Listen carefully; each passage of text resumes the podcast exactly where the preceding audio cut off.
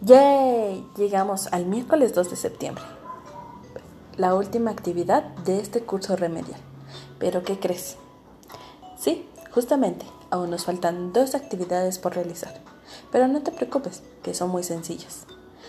Pero antes de que las hagas, te voy a explicar algo. Las monografías tienen otras partes además de la introducción, el desarrollo y el cierre. Estas son las siguientes. Tienen párrafos. Los párrafos los cuales inician con una oración tópica, que es la introducción a cualquier tema. Deben de tener una redacción. ¿Esto para qué? Pues para que la información sea clara y coherente.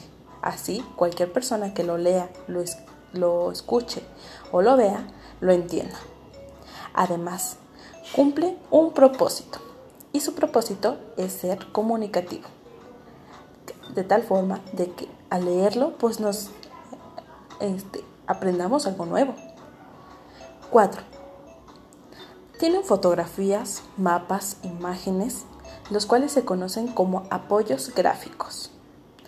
Y por último, una monografía recuerda que su función es informar de forma argumentada sobre cualquier temática en particular. Ahora sí, realiza el crucigrama que viene en tu cuadernillo de trabajo. Acuérdate que te puedes apoyar de tu mamá, de tu papá, de un hermano o de un amigo. Diviértete realizándolo. Y por último, vas a, contestar con apoyo también de alguien una pequeña evaluación. Pero no te preocupes, no es nada fuera de lo que ya hemos aprendido.